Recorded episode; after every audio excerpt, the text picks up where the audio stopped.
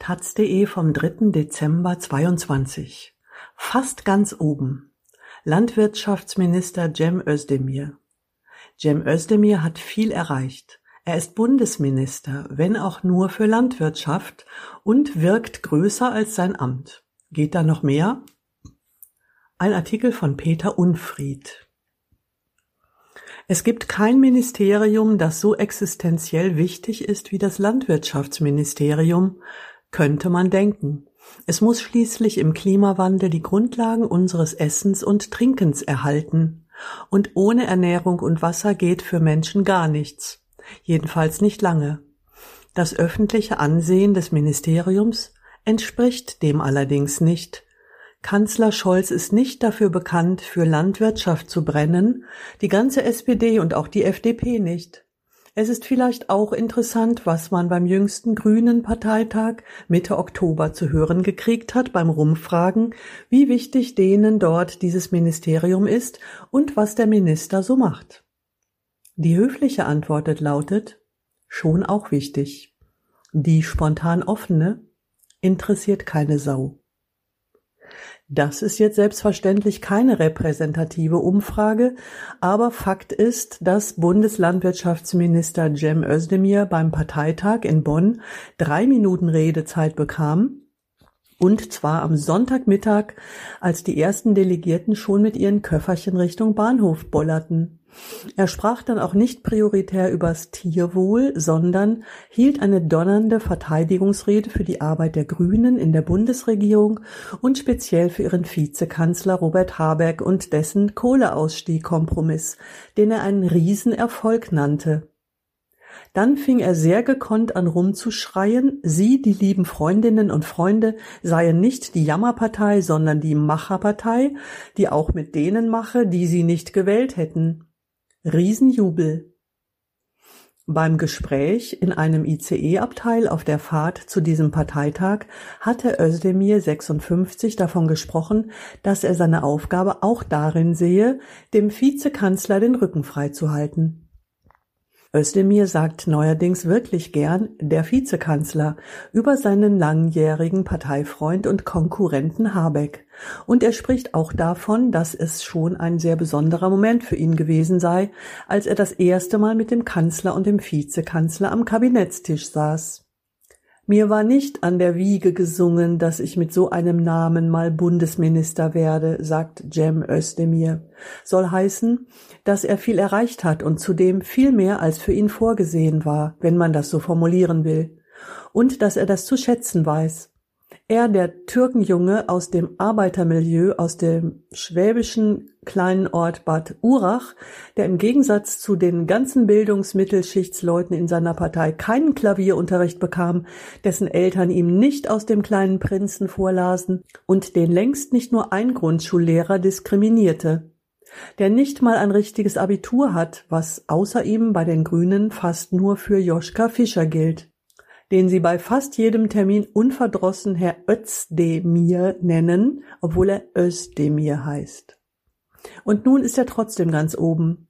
Na ja, nicht ganz. Oben sind Kanzler Scholz und Vizekanzler Habeck mit seinem Schlüsselressort. Aber dahinter kommen in den einschlägigen Umfragen, wer zur Top 5 der Politiker gehört, die die Bundesdeutschen schätzen oder wichtig finden, nicht nur Finanzminister Lindner und Außenministerin Baerbock, sondern auch schon Özdemir. Im Gegensatz zu den meisten Kabinettskollegen wird er nicht durch sein Amt größer, sondern er ist größer als das Amt. Nun sagt aber das Landwirtschaftsfachmagazin Agrar heute, dass die Fans von Özdemir zwar alles Mögliche seien, aber in der Regel keine Bauern. Sie interessierten sich zwar laut des Meinungsforschungsinstituts YouGov für Politik, wohl auch für Ernährung, nicht aber für Ernährungspolitik. Leute, die Özdemir schätzen, das ist der Tenor, schätzen das Özdemir-Portfolio jenseits seiner Fachzuständigkeit also Außenpolitik, Menschenrechte, Antirassismus, Erdogan-Kritik. Tatsächlich ist Özdemir weiterhin in den Themen sehr präsent, die ihn biografisch immer getragen haben, wie das ein langjähriger Weggefährte formuliert. An einem Samstag im Spätherbst ist Özdemir in Ravensburg, um auf der Grünen Bühne die Oberschwabenmesse zu eröffnen.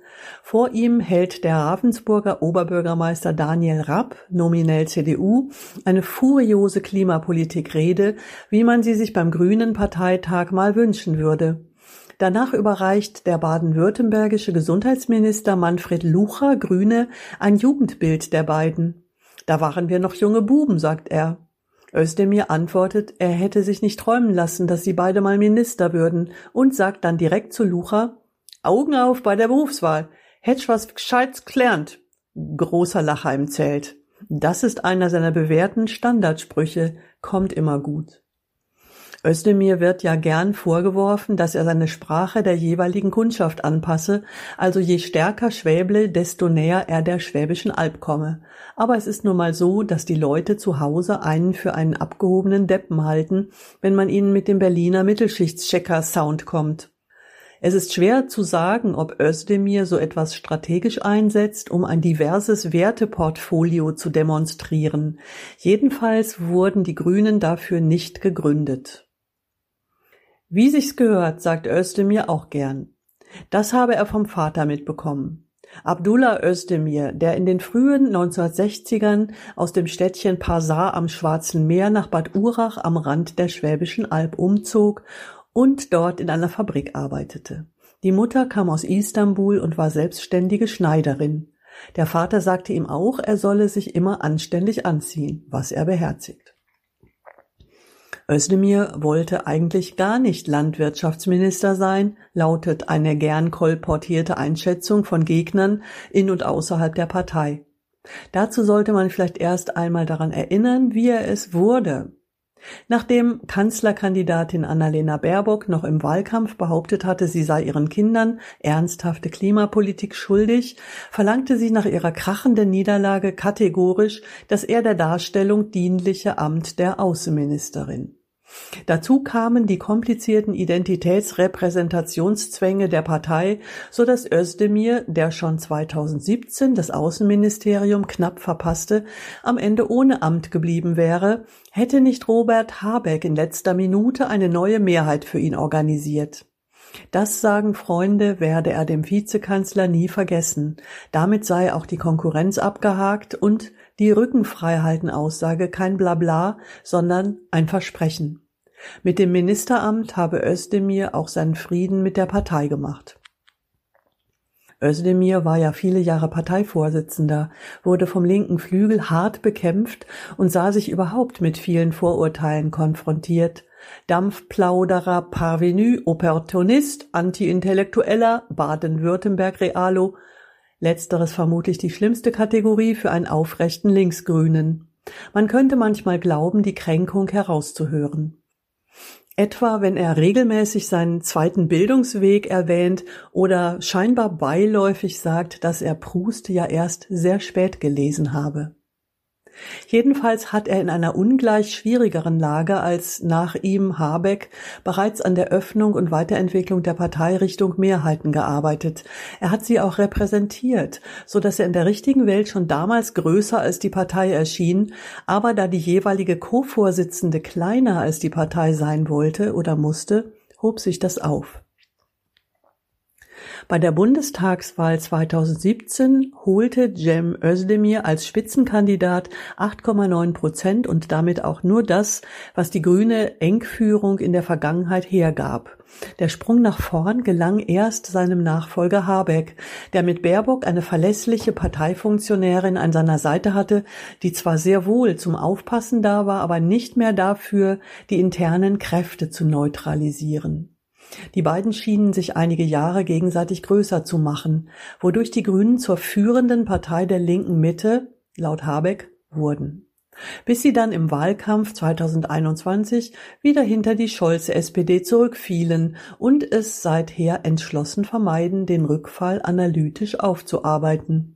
Die mehrheitsfähig sein wollende Partei verkörpert Özdemir habituell und positionell und ist damit, auch wenn Habeck und Baerbock das nicht gerade förderten, neben den beiden und Ministerpräsident Winfried Kretschmann der vierte Spitzengrüne in der Wahrnehmung einer breiten Öffentlichkeit. Doch was kann er damit machen? Für die nächste Kanzlerkandidatur bei einer Urwahl der normalen Mitglieder am Vizekanzler vorbeizuwollen, ist wohl selbst für Annalena Baerbock aussichtslos. Aber es gibt ja noch etwas Größeres, jedenfalls für einen Schwaben. Das ist das Amt des Ministerpräsidenten von Baden-Württemberg. Wenn Cem Özdemir will, dann kann er, ist der grüne Flurfunk in Stuttgart. Aber will er? Aus Berlin hört man, dass er anständig gerufen werden wolle, sonst komme er nicht. In Stuttgart gibt es strategisch herausragende Spin-Doktoren, wie man an den Wahlergebnissen sieht. Und die sagen, Özdemir muss Winfried Kretschmann nachfolgen, denn er sei der einzige Grüne, der die darauffolgende Landtagswahl 2026 gewinnen könne. Diese ist nicht nur für das Bundesland wichtig. Jene Parteifunktionäre aber, die sich mit Mehrheiten unwohl fühlen, hoffen immer noch, sich vom Gedanken einer grünen Volkspartei mit dem Abgang von Kretschmann verabschieden zu können. Warum Özdemir dafür zentral ist, liegt auch daran, dass selbst in Baden-Württemberg viele weder den Fraktionsvorsitzenden der CDU Manuel Hagel noch den Grünen Andreas Schwarz kennen und auch den grünen Finanzminister Daniel Bayers noch nicht. Sie kennen namentlich nur zwei Landespolitiker, ihren Ministerpräsidenten und Özdemir, der zwar keiner ist, aber gerne und häufig Termine in Baden-Württemberg absolviert, eine Wohnung in Stuttgart hat und seinen dortigen Wahlkreis mit dem besten Ergebnis aller direkt gewählten baden-württembergischen Bundestagsabgeordneten gewonnen hat. Jetzt ist es von oder für Journalisten immer blöd, mit einem Thema anzukommen, von dem man weiß, dass der andere auf keinen Fall davon reden wird, von dem man aber plötzlich denkt, man müsse es ansprechen. Und so entspinnt sich auf der bereits erwähnten ICE-Fahrt ein mittellanges Nichtgespräch über den nächsten Ministerpräsidenten von Baden-Württemberg. Andere sind da weniger verschlossen. Bei der Opposition sagen sie, es sei doch offensichtlich, dass Özdemir als Landwirtschaftsminister gar nicht erst loslegen wolle, sondern sein Hauptziel darin bestehe, schöne Reden zu halten und keinen Fehler zu machen, bis er endlich nach Stuttgart könne. Aber das ist eben auch ein Spin, so wie es der Spin seiner Leute ist, zu sagen, er sei angekommen und habe keine Lust mehr auf etwas zu warten wie all die Jahre zuvor. Das sagt er selbstverständlich auch. Er wolle den Job, den er mache, richtig gut machen. Und dass er mit einem der größten Reformvorhaben in der Landwirtschaft beschäftigt sei. Mitte dieser Woche hat Özdemir in Berlin sein erstes Jahr bilanziert. Es war prioritär dem Tierwohl gewidmet, konkret dem Versuch, endlich ein Tierhaltungskennzeichnungsgesetz durchzusetzen, das bisher nicht zustande kam. Letzte Woche ist es durch den Bundesrat gegangen allerdings zunächst nur für unverarbeitetes Schweinefleisch. Der neue Minister war vor zwölf Monaten eingestiegen mit dem hehren Koalitionsziel von 30 Prozent Ökolandbauflächen bis 2030 von bisher etwa 10 Prozent und markanten Aussagen, dass Fleisch zu billig sei, also auf Kosten von Tierhaltung und Klimaschäden produziert wird. Russlands Überfall auf die Ukraine hat auch hier reingehauen, weil die langfristigen Schäden für das Allgemeine seither noch stärker hinter die akuten Probleme von Einzelnen zurückfallen, also den Benzin- und Fleischpreis. Was kann man im Amt des Landwirtschaftsministers wirklich reißen? Das ist eine unbeantwortete Frage. Ein langjähriger journalistischer Beobachter sagt, nicht viel, außer mit den Bauern irgendwie in Frieden zu leben. Cem Özdemirs vielgescholtene Vorgängerin Jutta Klöckner von der CDU habe vier Jahre überlebt, das sei aller Ehren wert. Bei Opposition und manchen Verbänden bringen sie den Grünen die üblichen Vorbehalte entgegen. Die hätten keine Ahnung, weil sie selbst keine Bauern seien. Die Spitze, neben dem Minister aus drei grünen Staatssekretärinnen bestehend, triefe vor grüner Ideologie und sei deshalb jenseits der Realität der Landwirte in Deutschland. Allerdings sei Özdemir selbst ein total netter Typ, ein begabter Menschenfänger, sagt Albert Stegemann, ein Landwirt aus dem Emsland, der für die CDU die Oppositionsposition gegen Özdemir zu formulieren hat. Kommunikationsmäßig absolute Spitzenklasse, aber seine Politik sorgt für keinerlei Veränderung.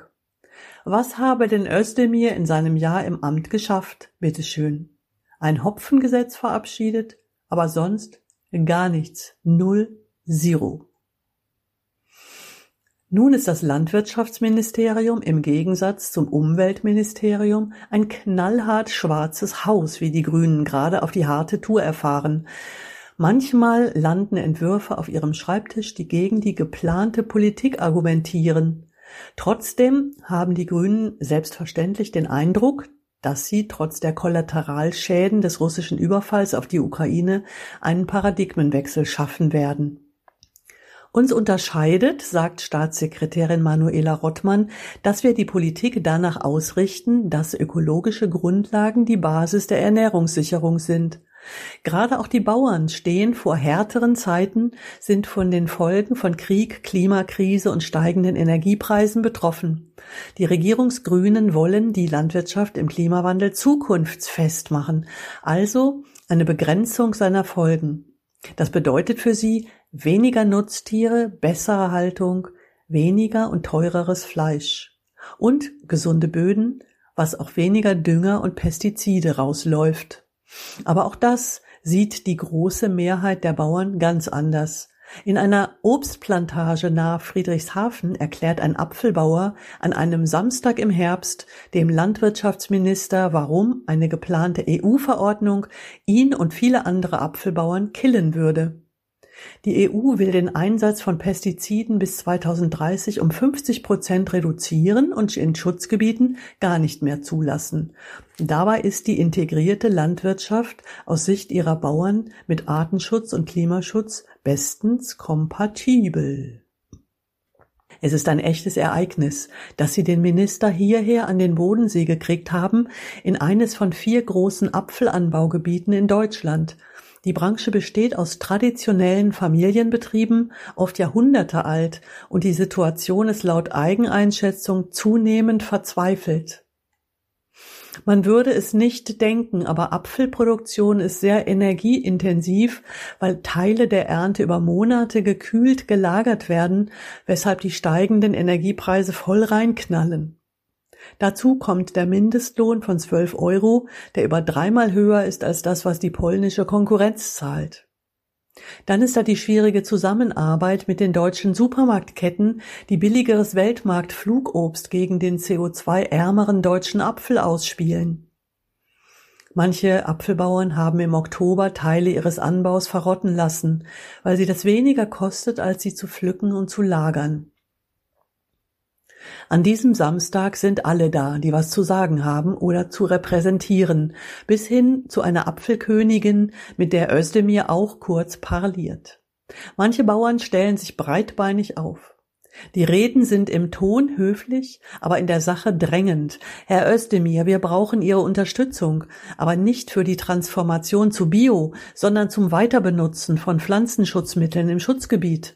Herr Özdemir, lehnen Sie das Gesetzpaket der EU ab. Es gibt da einen baden-württembergischen Kompromiss und der dürfe nicht überschritten werden. Wenn man sich nicht auskennt, ist man erstmal erschüttert, wie schlimm die Bauern dran sind, aber im Zuge der Recherche verdichten sich die Anzeichen, dass immer alles vorbei wäre, wenn Cem Özdemir irgendetwas umsetzen würde und dass alle immer grundsätzlich bereit sind, aber diese spezielle Sache auf keinen Fall gehe. Der Minister, wie er sich selbst nennt, hält dann eine austarierte Rede, in der er die Sorgen und Nöte der Apfelbauern aufnimmt und verspricht, sich für sie einzusetzen, in Brüssel und überhaupt. Mein Prinzip ist, Schwätzer muss man mit de Leid, sagt er wie Habeck hat auch Özdemir die moralautoritären Nischenreflexe der alten Grünen durch den guten Kompromiss als zukunftsgestaltenden und gesellschaftszusammenhaltenden Wert abgelöst. Jem muss Mordskompromisse eingehen, sagt Daniel Cohn-Bendit, der sein EU-Fraktionschef zu Özdemirs Brüsseler Zeiten Anfang des Jahrtausends war. Aber Kompromisse kann er gut. Özdemir will ausdrücklich ein Landwirtschaftsminister aller Bauern sein, ein Landwirtschaftsvater sozusagen, und das ist selbstverständlich auch machtstrategisch hilfreich ob nun in der Republik oder in Baden-Württemberg, wo der in jeder Beziehung fossile Landwirtschaftsminister Peter Haug Last Man Standing jener alten CDU ist, die von Kretschmann als Baden-Württemberg-Partei abgelöst wurde. Überall, wo der Minister am Bodensee hinkommt, drücken sie ihm einen Apfel in die Hand. Er bedankt sich stets höflich und sagt dann zu seinem Assistenten Franz, pack's Ei. Später steht eine große Papiertüte voller Äpfel neben Özdemir im Regionalexpress nach Ulm. Und? Essen Sie denn nun die ganzen Äpfel? Er schaut lange sinnierend in die Papiertüte. Die halten sich ja, sagt er dann vage. Wenn Cem Özdemir nicht schon Politiker wäre, es wäre einer an ihm verloren gegangen.